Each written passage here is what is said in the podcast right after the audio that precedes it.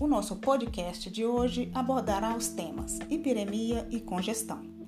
Ambas se referem ao aumento do volume do sangue em um tecido, deixando os vasos sanguíneos repletos e dilatados, sendo a hiperemia um processo ativo. Os tecidos em si afetados estarão quentes, ocorrerá reação inflamatória, estados febris e epiremia cutânea. Seu mecanismo tem ação no sistema nervoso autônomo simpático. Já a congestão, chamada também de epiremia passiva, há uma drenagem venosa deficiente e uma diminuição do fluxo sanguíneo.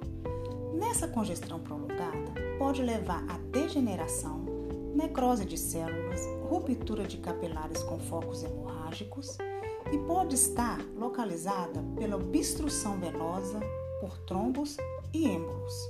Geralmente ocorre nas febrectasias, compreensão de vasos, abscessos, cistos, hematomas, útero gravítico e alterações cardíacas.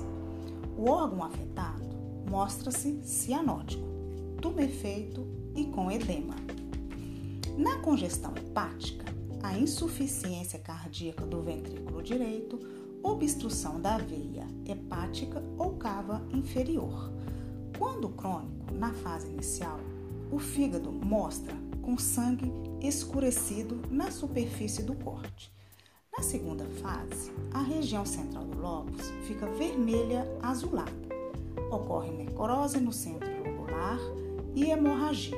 O tecido fica amarelado, endurecido e retraído. Nesse caso, ocorrerá a cirrose hepática com origem cardíaca. É tempo para o conhecimento. Biomedicina, Eliane Itaciara.